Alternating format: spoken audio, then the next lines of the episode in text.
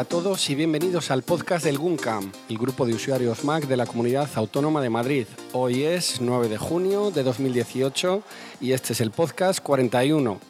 Nos encontramos aquí tras la actividad mensual con Gerardo Molleda, nuestro ponente y socio del GUNCAM. Hola, ¿qué tal? Hola, buenas. Muy buenas y con Alejandro. Hola, buenas otra vez por aquí. Así que hoy el equipo de podcast conmigo, que soy Oscar, nos vamos a juntar para charlar con nuestro ponente. ¿Qué tal ha ido todo, Gerardo? Cuéntanos de qué nos has hablado hoy. Bueno, pues eh, principalmente eh, la actividad era sobre diagnosis del automóvil con aplicación de ellos. Lo que pasa que como era, era corto, eh, he aprovechado, se metí un poco de chapa sobre la historia de la electrónica en el automóvil, eh, aplicaciones que yo utilizo en el, en el, día a día con el coche y hemos terminado esbarrando sobre el coche eléctrico porque es lo que toca. Es lo que demanda todo el mundo. Es el tema de ahora. Eh, cuéntanos un poco en qué consisten estos dispositivos que tengo yo ahora en la mano, que me he traído para que vieran también los compañeros, que conectamos en unos puertos y qué tipo de información podemos ver. Sí, estos eh, dispositivos se conectan a un puerto que por ley todos los coches tienen que, tienen que tener, que es un estándar que es el OBD2. Es un estándar que todos los coches eh, en, Europa desde 2001 tienen, tienen que tener y nos permite ver prácticamente todos los datos del coche. Mm, casi cualquier cosa que te puedas imaginar eh, con una aplicación como Engine Link puedes ver esos, esos datos yo qué sé, eh, no solo revoluciones, eh, temperatura de, del anticongelante, que ahora muchos coches no tienen, no tienen ese, ese, reloj, sino cosas mucho más complicadas como velocidad del aire de la admisión, temperatura del aire de la admisión y, cosas así, aparte de permitirnos hacer verdaderamente diagnosis y eh, borrar incluso lo, los fallos o de, detectar pues, los fallos que sale. Cuando te sale esa lucecita con el logotipo del motor en, en ámbar, poder detectar. De... Esa lucecita que te asusta siempre que la ves, ¿verdad? Exacto. Ese motor. Exacto. Entonces, muchas veces es por una, por una bobada, pues puedes, eh, con este aparato que cuesta 15 euros, una aplicación de 8, eh, puedes enchufarlo y, bueno, saber si es una bobada o, o no, o, o, tienes que parar inmediatamente. Uh -huh. Porque eh, en una situación normal, un coche en una ciudad, te salta el aviso, el coche sigue funcionando, es entonces cuando podemos tirar de estos dispositivos, ¿no? Efectivamente, a quien no le ha pasado que se le ha encendido una luz, el coche aparentemente sigue funcionando bien, pero claro, no sabes, ostras, eh, tengo que parar, llamar a la grúa ya. Que sí, o se, veces... se, pone en modo protegido que a veces no te deja pasar de cierta velocidad. Sí, pero ahí por lo menos ya sabes que pasa algo, sí. pero a quien no le ha pasado que se le enciende una luz sí. y el coche sigue funcionando y, y no pasa nada. Dices, ah. que... A mí me pasó hace dos veranos igual, paramos un peaje, salimos del peaje, ¡pum! EPC, la lucecita del PC, EPC, y el coche sigue andando perfecto. Así estacionado de verano que vinimos y era un tubito. Sí, sí. O, la, cosa más bizarra que yo he conocido le pasó a mi propio hermano, que un día, un domingo, se le enciende, se enciende la luz del motor. Mirándole por todos lados, no le habíamos dado, no teníamos esto todavía. Bueno, pues eh, dice, bueno, pues, mi, hermano eh, era y es claro, un domingo dice, bueno, pues mira, voy a dejar de trabajar, me voy a casa y mañana lo llevo al taller, no sea que sea algo gordo y que era que como es un poco despistado, mmm, se le habían fundido todas las luces de freno de atrás y esa era la manera que tenía el coche de avisarle. Pero claro, es que tú eso no, no, lo puedes saber, o sea, es que es algo que tampoco te explican o no lo tienes. Sí, sí, no. Los concesionarios sí lo saben. Pero... Claro, y, y, claro, en el momento que llegó, dijo, es que tal, dice, espera, eh, frena, vale, es por esto. O sea, no, no viene en el manual, es bastante bizarro, pero bueno, supongo que es como una manera de, mira, tío, eres tan dejado que no miras las bombillas que vete al taller ya. Claro, porque esto, entre lo que estamos hablando, entrar en que esto es, dentro de lo que cabe, un poco básico, solo es para evaluar, no sí, para modificar. Sí, sí. No, no, generalmente no. Hay alguna aplicación que te permite modificar, pero cosas muy, muy básicas y no siempre funcionan. Pero cuando digo cosas muy básicas, pues que si el coche hace un pitido al dar marcha atrás, quitarle. En algunos coches te permite quitar el pitido de los cinturones, a lo mejor activar que se cierre el cierre centralizado cuando el coche va en marcha, cosas muy, o muy algo básicas. De intermitentes, número de veces que va a sí, las luces sí, sí. y tal. Cosas muy, Poco más. muy, muy básicas. Para, se pueden hacer muchas más cosas, incluso modificar parámetros del motor, pero eso ya es eh, con herramientas más especializadas. Pero bueno, por 15 euros que cuesta el cacharrín en, en Amazon, que supongo que dejaremos en las notas el enlace de, del Sí, Guncan. dejaremos algún enlace patrocinado por ahí. Porque Eh, aquí tenemos dos, dos interfaces, dos aparatos, uno es Wi-Fi y otro es Bluetooth. Exacto. ¿Qué Wi-Fi diferencias hay entre uno y otro? son exactamente el mismo porque se basan en el estándar ELM 327, pero se utiliza Wi-Fi para iOS y Bluetooth para las, las mismas aplicaciones que hay en, Android.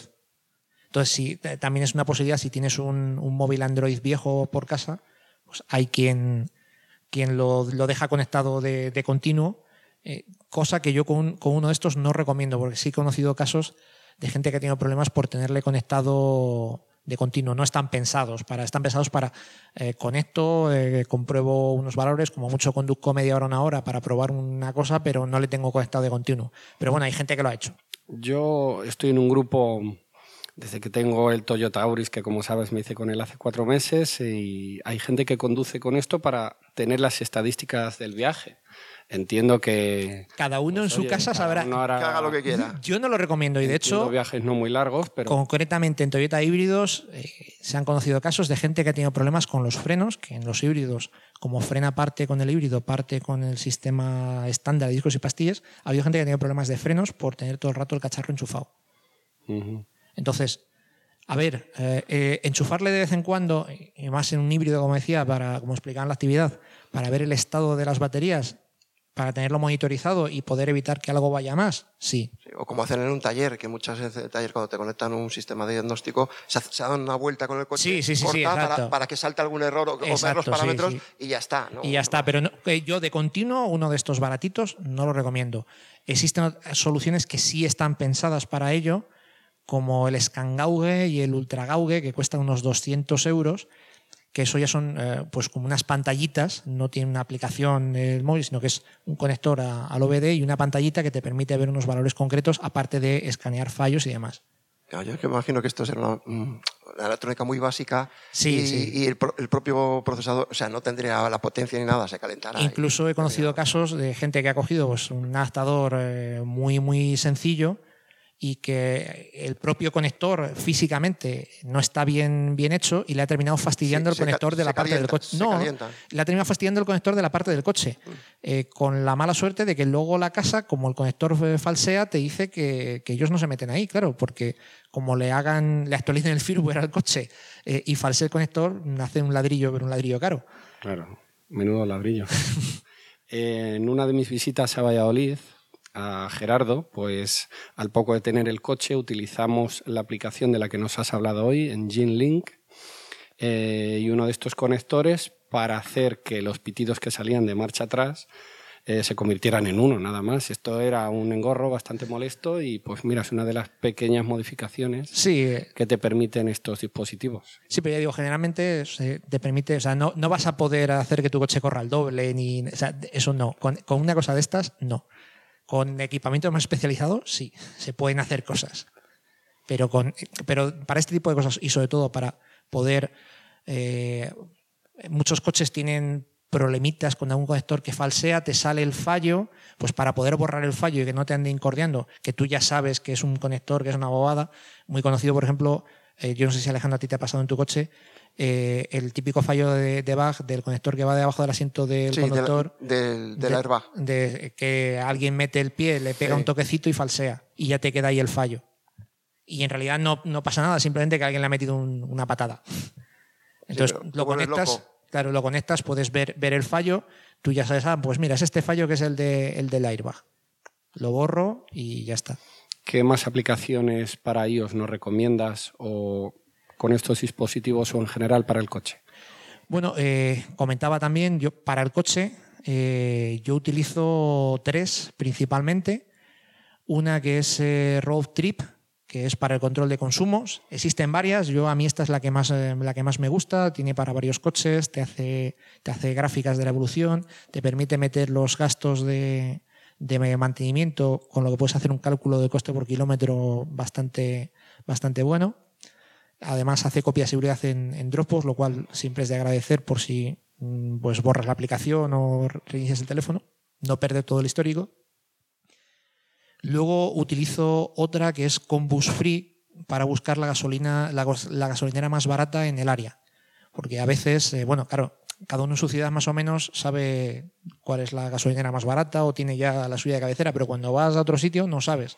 Esta aplicación te permite dar al, buscar, digamos, y sobre el mapa de una manera gráfica te va mostrando eh, cuáles son las gasolineras más baratas de, tu zona, pues marcándotelas en, en, en, rojo las más caras, en ámbar las de intermedio y en verde las más baratas. ¿Y eso cómo, harán para actualizar eso? ¿A la, propia gente que usa la gasolinera? no, no, no, eso, eso son, eh, lo saca de, datos, eh, los datos publicados del Ministerio. Todas las gasolineras tienen que dar al Ministerio de, Industria, creo que es, tienen que dar los datos de a cuánto tienen el, a cuánto tiene el litro entonces, eh, eh, imagino que lo saca de esa base de datos. Pero eso puede variar mucho, ¿no? No sé si semanalmente o mensualmente, pero sé que... Sí, sí, sí, incluso... incluso ellos lo compran a un precio y luego lo venden dependiendo. Incluso puede llegar a variar a diario. Yo todavía no me he encontrado con que haya visto una gasolinera, haya ido y haya sido un precio diferente al que me marcaba la aplicación. Y luego utilizo otra que es radares, eh, creo que en, la, Store está como radares eh, Nomad o, Nomad Radares, es un logotipo azul, eh, que principalmente sirve para los radares fijos, te los anuncia. La gracia es que tú puedes tener el teléfono en, apagado, es aplicadero, no tienes por qué tener encendido con, con, con la pantalla encendida, con el consiguiente sobrecalentamiento, consumo de batería. Sí que es verdad que tira de GPS y, bueno, pues gasta un pelín de batería, pero no es nada no, gasta tanto como, una aplicación de navegador que tiene la pantalla encendida.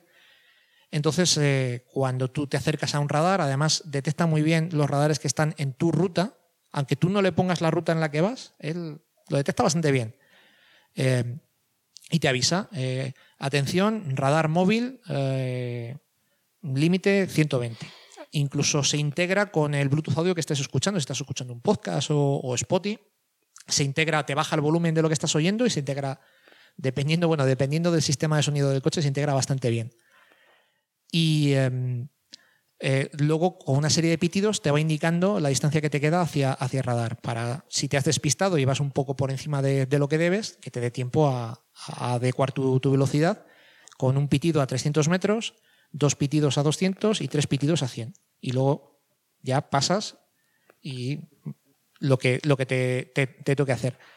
Además, tiene un añadido de aplicación para el watch que eh, está muy bien porque te permite encender y apagar la, aplicación, encender y apagar el GPS desde el watch, que a mí siempre me pasa lo mismo, me monto en el coche, me pongo a conducir y me doy cuenta que no he puesto la aplicación, entonces desde el watch me permite encenderla y además te permite ver la velocidad real eh, GPS con el GPS del teléfono, no coge el GPS del watch, con el GPS del teléfono te permite, te permite ver la velocidad real ideal para cuando quieres ajustarte, eh, conocer el, error de medición de, tu, velocímetro. Entonces, con un giro de la muñeca tú puedes ir viendo la velocidad, lo cual es muy práctico. A mí, me ha visto una cosa chula en, la aplicación, la, captura que ha puesto en la pantalla, es que te pone radar a tantos metros en ambos sentidos. Es que el problema es que muchas veces te dice radar, pero no sabes si es en tu sentido o en el contrario. Y estás dando vueltas. Sí que es verdad que esta aplicación, la de Radar Nomad, el único problema que la veo eh, cuesta, no sé si eran dos, eh, algo menos de tres euros, y el añadido para el watch era un euro más. El único problema es que lleva año y algo sin actualizar. También es verdad, funciona perfectamente. No sé si es que no la han actualizado porque no les ha hecho falta. Pero las bases de datos sí. Sí, sí, la base de datos, eh, raro es el día que la, que la enciendes y, y no te dice actualizar base de datos. Lo que es la base de datos de los radares, incluso tiene una base de datos con posiciones conocidas de radares móviles pero activar esa opción es equivalente a que vayas por la carretera y te vaya, te vaya avisando en cada puente, prácticamente. Eh, como profesional de la conducción que has sido, cuéntanos qué software de GPS y de mapas has utilizado o qué es lo que haces ahora en tu ocio.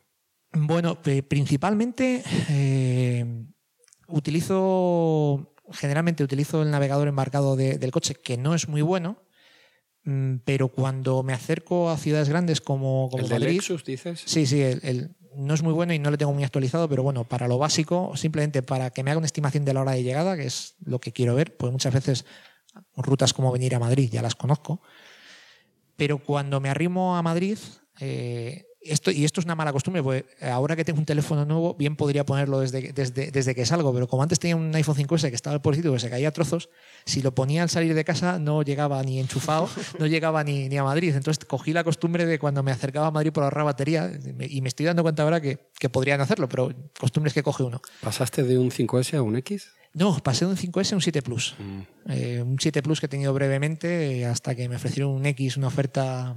Que no pudiste rechazar. No pude rechazar. Qué cosas tiene la vida. Sí, sí, sí. Y eh, el caso es que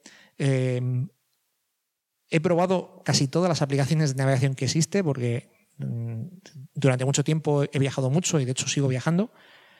Y aunque la interfaz, la más clara y la que más me gusta y la que más me gusta cómo te da las indicaciones, es eh, Apple Maps. Lo que es la gestión del tráfico, por lo menos en grandes ciudades, ah, la gestión del tráfico que hace Google Maps. Google Maps lo hace genial. Es, lo hace genial. Eh, me comenta gente, te voy a volver a probar, porque me comenta gente que Apple Maps ha mejorado muchísimo en ese aspecto, sobre todo aquí en Madrid. Sí, y además tiene un soporte para el transporte público y tiene Muchas, muchas actualizaciones. Eh, y dicen que aquí en Madrid ha mejorado bastante. La verdad es que tengo que volver a probar. Incluso llegar a, llegado a probar en un par de viajes tener las dos aplicaciones a la vez, eh, Waze y Google Maps, y aunque supuestamente Waze coge los datos de Google Maps, en la realidad yo tuve resultados distintos, que alguien me lo explique. Yo llevo un par de años usando Waze y la verdad es que contento. La versión para iOS va muy bien. Y sí me ha evitado alguna vez un gran atasco por ahí. Me ha llevado por otro sitio directamente. A mí Google Maps en Madrid me ha hecho virguerías, pero virguerías de salte por esta vía de servicio, que parece que no hay ni vía de servicio. Eh, para, claro, está la, autopista atascada y tú vas andando por la vía de servicio. Y luego otra aplicación que he utilizado de navegación, eh, sobre todo cuando no había roaming en, la Internet de la Unión Europea, fuera, es eh, Nokia Here. Eh, bueno, ya no es de Nokia, creo, porque se la vendió un consorcio de fabricantes automovilísticos, pero está, está en la Store como GIR, que tiene dos cosas interesantes. La primera, soporte para mapas sin conexión, que en, el Google Maps lo puedes hacer igual, pero a mi gusto no es tan fácil como ir al menú y decir, cógeme el mapa de este país. Eh, que en Google Maps tienes, que abrir hasta cierto punto y decir, cógeme este. Y a mí nunca me ha quedado claro exactamente qué zona tengo y qué zona no. De esta manera yo sé que si le marco este país, incluso le puedes marcar regiones concretas. Y aparte, otra característica muy interesante, sobre todo cuando vas a un país que no conoces, eh, es que te va marcando el límite de velocidad de la carretera en el sitio en el que estás.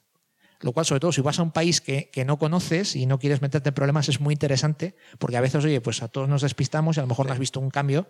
Y yo son, son las aplicaciones que, que, uso, como veis, una mezcla bastante... Nosotros usamos Navme y lo bueno que tienes es que puedes descargar el, el mapa del país y cuando llegas antes, como no había el roaming, pues sí. te, te, sí, tenías el, el igual que igual que esta que te digo. ¿eh? Y también te iba diciendo la velocidad. Sí, es, es, que es muy práctico porque como no conoces. Claro, o sea, yo estuve en 2015, estuve en Estados Unidos, en Estados Unidos y Canadá y claro, con este mito que hay de que como te pases te vas a la cárcel, que luego mm, ves allí que todo el mundo va un poco por encima del límite, que el único que iba respetando el límite era yo, pero bueno, eh, pues eh, era una opción muy muy práctica. Eh, si os parece, vamos a pasar a hablar de otro tema y es del resurgir del podcast Mecánica Pod en AV Podcast. Eh, cuéntanos cómo está funcionando y qué experiencia estás teniendo. Bueno, pues la verdad es que. ¿Porque eh, lo llevas tú solo y no, colabora Pedro o, eh, o sois principalmente, eh, principalmente, bueno, lo, lo, llevo, lo llevo yo. La verdad es que se, se graba con, cuando yo quiero, más o menos. O sea, eh, aviso a Pedro, oye, te va bien este, este día, el, el guion lo hago yo. Y Pedro, eh, Pedro Sánchez, eh, básicamente, o sea, lo que es Mecánica Poz hoy en día es, es culpa suya, porque Mecánica Poz es el heredero de lo que fue Mecánica para Damis, que estuvo durante un tiempo funcionando y que yo grababa, eran episodios cortitos, que yo grababa desde el taxi, con un audio horroroso. Con, cuando empecé a colaborar en esto con Jobs no pasaba, surgió la, la posibilidad de, de, de re, recuperar eh, mecánica para dummies, en este caso lo llamamos mecánica pod, por lo de para dummies era, era complicado siempre para que la gente te encontrara. Y eh, bueno, eh, cuando la red de esto con Jobs no pasaba, H2O Podcast, se fusionó con, con OV Podcast, pues yo me vi ahí un poco grabando y yo el problema es que yo veía que hacía episodios cortos de 15-20 minutos y yo hablando 15-20 minutos solo me aburría. No, no le sacaba, no le sacaba jugo. Y surgió la idea de, pues de, incorporar a Pedro, que no es que tuviera, él como siempre dice, a él los coches le han llamado la atención, pero desde luego no tiene la pedrada que tengo yo con los coches, eh, que lo mío ya es razón de la enfermedad. Y, bueno, él, él, hace, bromeamos el que él hace de cuñado, este típico protocuñado de barra de bar que todos tenemos. Poli bueno, poli malo. ¿no? Sí, un poco, un poco hacemos eso. Y, además, a mí Pedro me viene muy bien porque yo hay cosas que a veces a lo mejor doy por sentadas, que todo el mundo sabe, y no es necesariamente así. Y él me hace las preguntas que cualquiera... Eh, de un neófito de alguien. Exacto, sí, sí, sí, se, se hace las preguntas que cualquiera. Yo siempre digo, eh, me ha dicho, no, es que mecánica, yo de coches no tengo ni idea. Sí, precisamente esa es la gracia, que, está hecho para gente que no sabe nada. Hombre, intentamos cubrir un poco, un poco todo, todo el espectro, pero principalmente es para la gente que, no, no sabe nada. Y bueno, durante este tiempo le hemos ido dando varios giros al contenido, viendo un poco lo que parecía gustar más a la gente. Y ahora estamos también contando bastantes de mis batallitas, de cuando me voy a carreras por ahí, eh, de coches que pruebo, pues parecía que llamaba así un poco la atención. Yo la verdad es que hablar así, hablar de, mí y de mis cosas me parece un poco pretencioso, pero parece que a la gente le interesa, pues seguiremos contando. Ir a las 24 horas de Le Mans. Eh, sí, bueno, en, ¿Este año vas también? Eh, sí, sí. Yo, a ver, yo mm, dije que mientras pudiera, yo iba a ir todos los años en peregrinación anual. a ver, a poquito que te gusten los coches, ir a las 24 horas de Le Mans es como, como los musulmanes a la Meca. Deberías, habría que ir mínimo una vez en la vida. Es eh, una cosa, fuera parte de la carrera en sí, es muy bonita y eh, sobre todo el acceso que tiene el aficionado a los pilotos, a los equipos, a la carrera en sí. Sí, es muy abierto, ¿no? Es, muy abierto. tipo de, no es como la Fórmula 1 que no te puedes ni arrimar. Eh, tú el, el, viernes, que no hay acción en pista como tal, abren boxes o sea, para empezar, durante la carrera, lo que es el paddock, gran parte del paddock está abierto. Tú puedes pasar por allí y si te cruzas con algún piloto con, educación, le puedes parar y, y si mm. tiene tiempo, pues sí, si se para o no. Eh, el viernes, que no hay acción en pista, abren directamente el carril de boxes y el viernes aprovechan para desmontar eh, los coches enteros desde la calificación y prepararles para la carrera. Y tú les ves cómo están allí trabajando a dos metros de ellos. Y a veces incluso eh, por ejemplo, el, año pasado, no sé si era, estaba el jefe de Toyota, estaba aceptando preguntas de, los fans sobre el coche y, cosas así. Y luego, aparte, el desfile de pilotos, que en la Fórmula 1 se da una vuelta al circuito encima de, un camión, ¿no? Mm. Aquí se hace diferente. Se van al pueblo de Le Mans, que está al lado, y hacen como una cabalgata de reyes por el centro del pueblo, todo lleno de gente. Eh, eh, en coches clásicos, pero a un ritmo muy pausado que les permite, espera, para que bajo. Entonces, eh, eso es, hay que vivirlo. Este año no nos lo vas a contar en el podcast, ¿no? Sí, sí, bueno, el, año pasado ya lo conté. este año, además, el grupo de mecánica, el, el, podcast de Mecánica Post, tenemos un grupo de Telegram en el que hay ya unos cuantos, unos cuantos oyentes y en el que aprovecho a ir, a ir metiendo fotos y vídeos de, pues al final, oye, los que yo tengo la enfermedad de los coches, yo no fumo, no bebo, a mí se me va todo en, ruedas y en... Cada uno tiene lo suyo. Cada uno tiene lo suyo. Yo lo, mío son los coches, que la vamos a hacer? Eh, hay cosas peores en esta vida. No sé yo. bueno, así que tenemos podcast para rato por ahí, ¿no? Yo creo que sí, yo creo que sí. Ah. Parece que, a la gente le gusta. Yo creo que seremos de los podcasts eh, con más oyentes de, motor en, español. Eh, me comentaba Pedro el otro día que es él es el quien lleva la parte de, suscripciones y demás, que debíamos andar rozando los, los 4.000 suscriptores, que estaba bastante hecho dentro de la cadena V Podcast, que hay bastantes podcasts no sé si Mecánica Poz es el tercero o el cuarto por, suscriptores, que yo me quedo bastante, bastante sorprendido. Y bueno, ya, eh, digo, seguimos, eh, hacemos programas de, todo tipo. Algunos son especiales contando pues, cuando estuve en las 24 horas alemán o cuando Toyota me invitó a una carrera de resistencia. Otros, pues, son famosos eh, los programas que hicimos desgranando todo lo que había en, en híbrido y en eléctrico en el mercado. Ahora acabamos de hacer dos programas que han llevado una labor de investigación importante con un guion de, de 30 páginas, creo que eran, eh, desgranando la historia de la fabricación del automóvil en España, dónde se ha fabricado y, y, todo el... Eso lleva mucho trabajo de documentación. Sí, sí, sí, sí. Eh, y, y cómo el hecho de que Nissan tenga una fábrica ahora en Barcelona tiene que ver con una huelga en Cádiz en el, 27. a ver, de una manera muy. Curioso, curioso. a ver, de una manera muy tirada por los pelos, pero bueno, están ligadas. por ejemplo, en, en, España se ha fabricado mucho más automóvil de que pensamos y de hecho se fabrica. En la industria del automóvil en España, la fabricación, entre directa e indirectamente con suministradores, supone un 10% del PIB.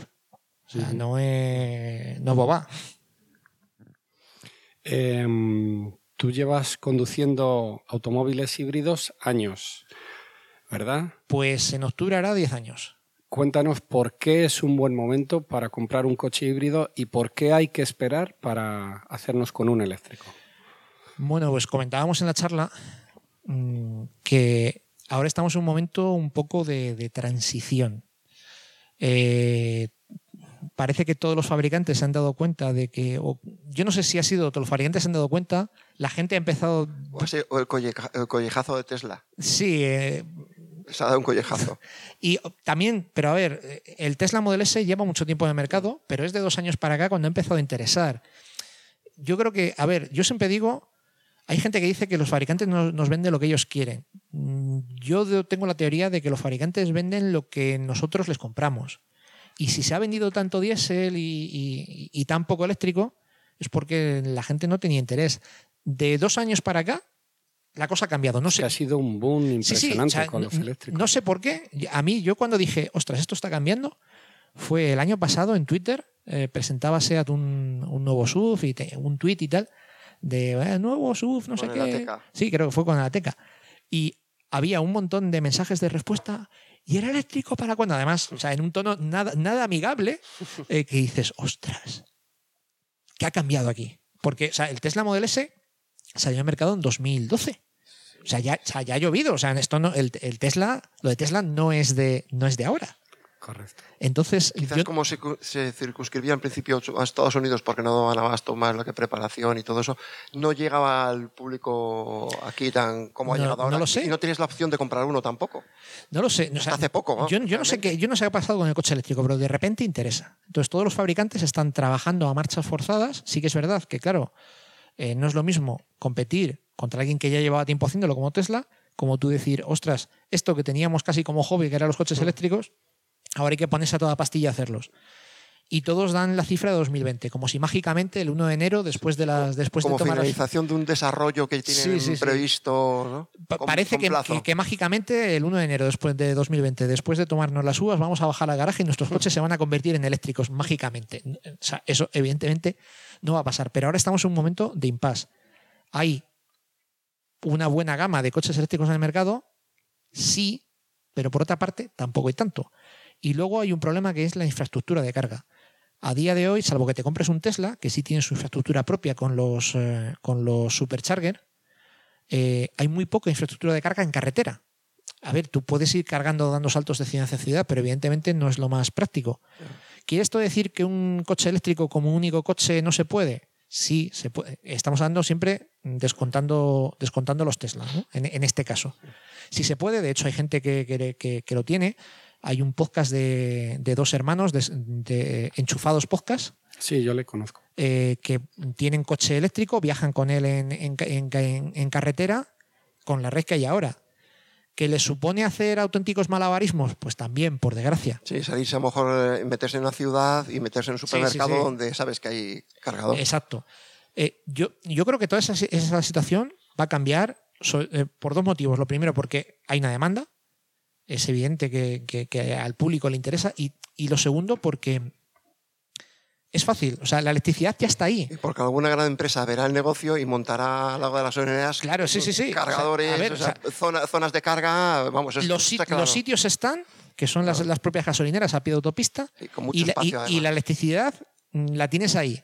O sea que. Mm, solo tienen que querer, ¿no? sí, sí, sí. Es, solo, solo es planteárselo. También es verdad que existen problemas desde el punto de vista legal, porque revender electricidad eh, legalmente no es tan sencillo.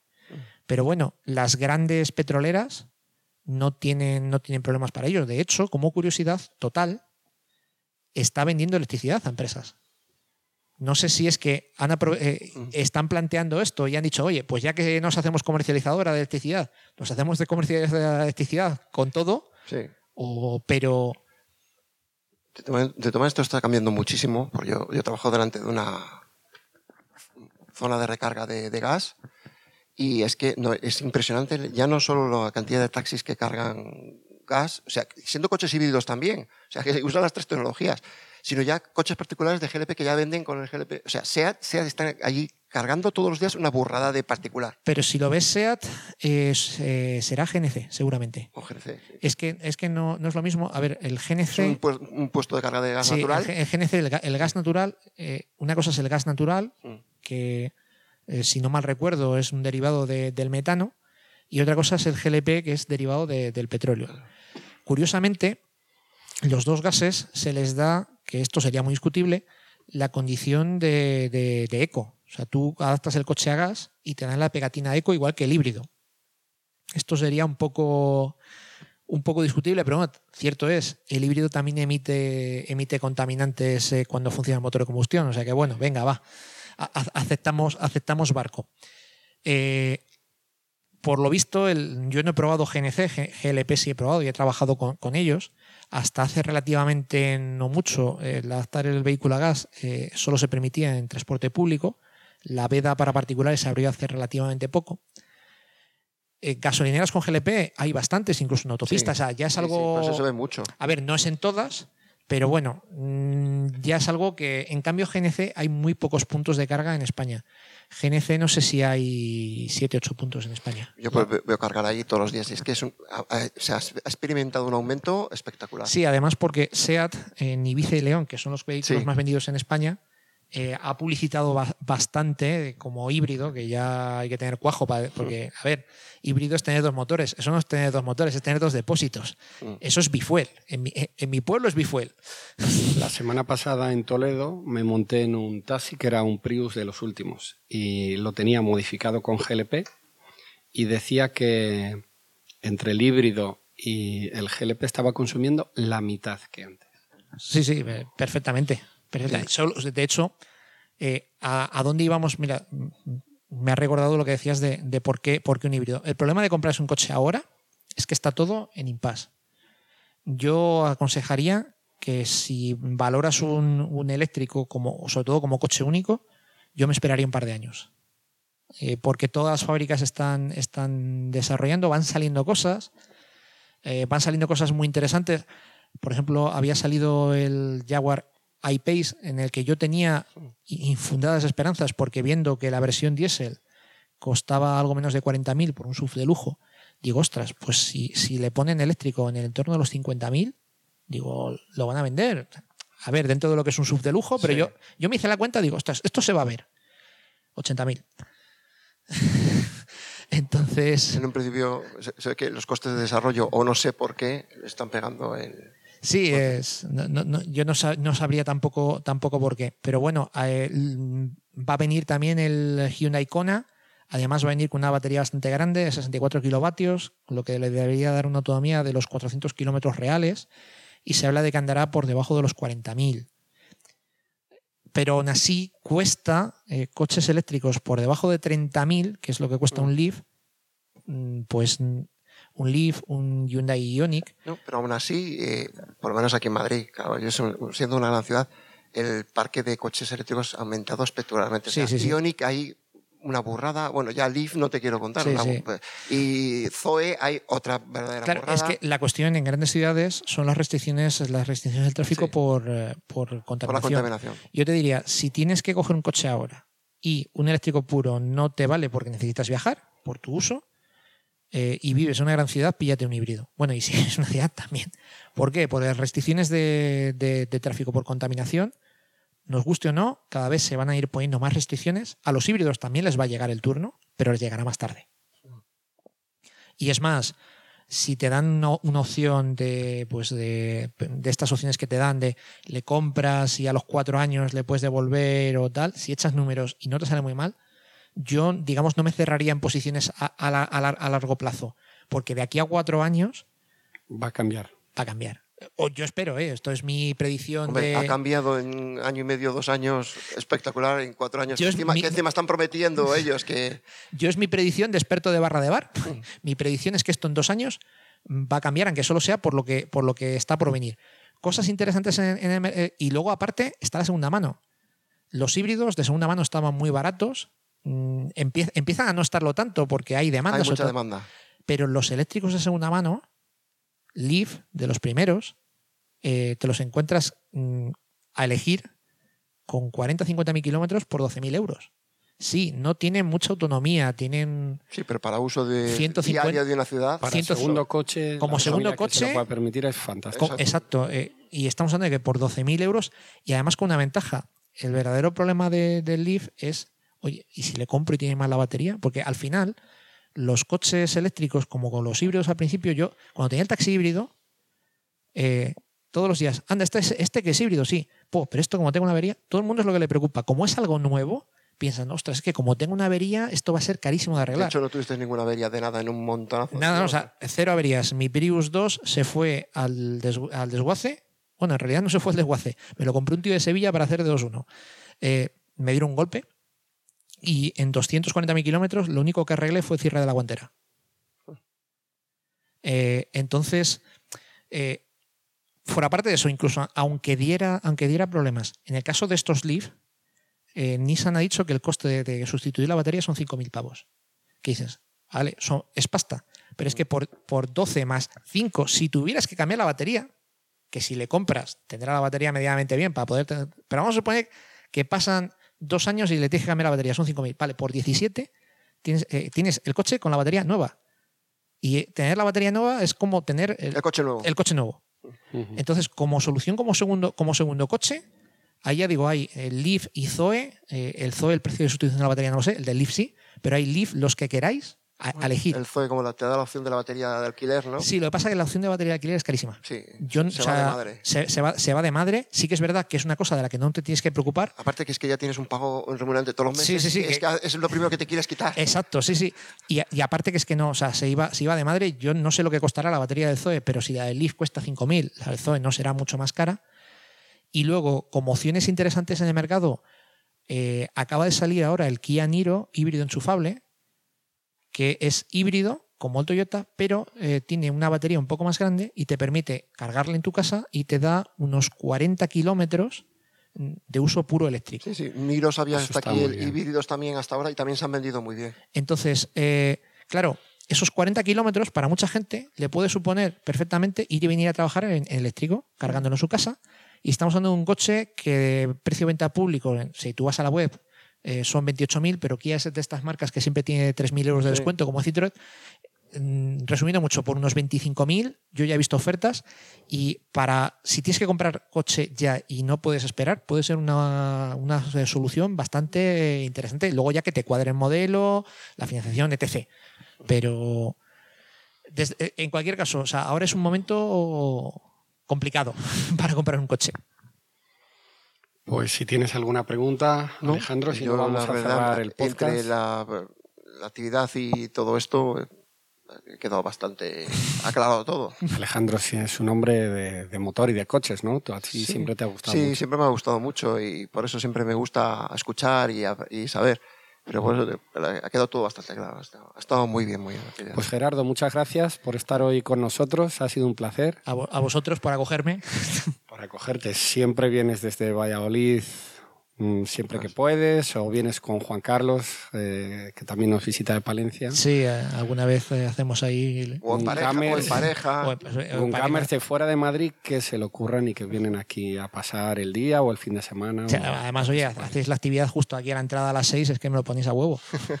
Así que muchas gracias y que vaya bien hoy en que tienes mañana, cuéntanos muy rápido. Sí, bueno, eh, mm, ya que venía el fin de semana, ya aprovecho, mato dos pájaros de un tiro y vengo a correr el regional de una carrera de coches a radiocontrol, porque sobre todo los que oigan el podcast sabrán, compito con coches a radiocontrol. Como no me puedo permitir competir con coches grandes, pues compito con coches a radiocontrol, que podría sonar a coche de juguete, pero por desgracia, para mi cuenta bancaria de juguete no tiene nada. Pero que, nea- que yo también eres un crack y has ganado algunas competiciones, ¿no? Sí, sobre todo a nivel, a nivel local en, en mi ciudad. Cuando salgo fuera me suelen dar en el morro.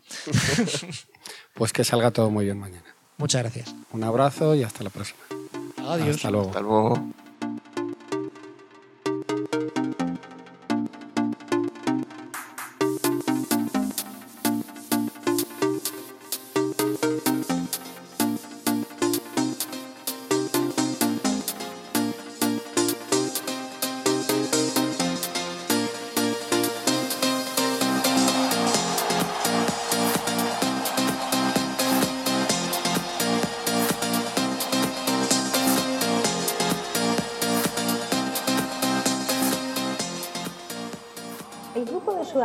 De la Comunidad Autónoma de Madrid no se hace responsable por las opiniones de sus socios o invitados que hablan siempre a título personal.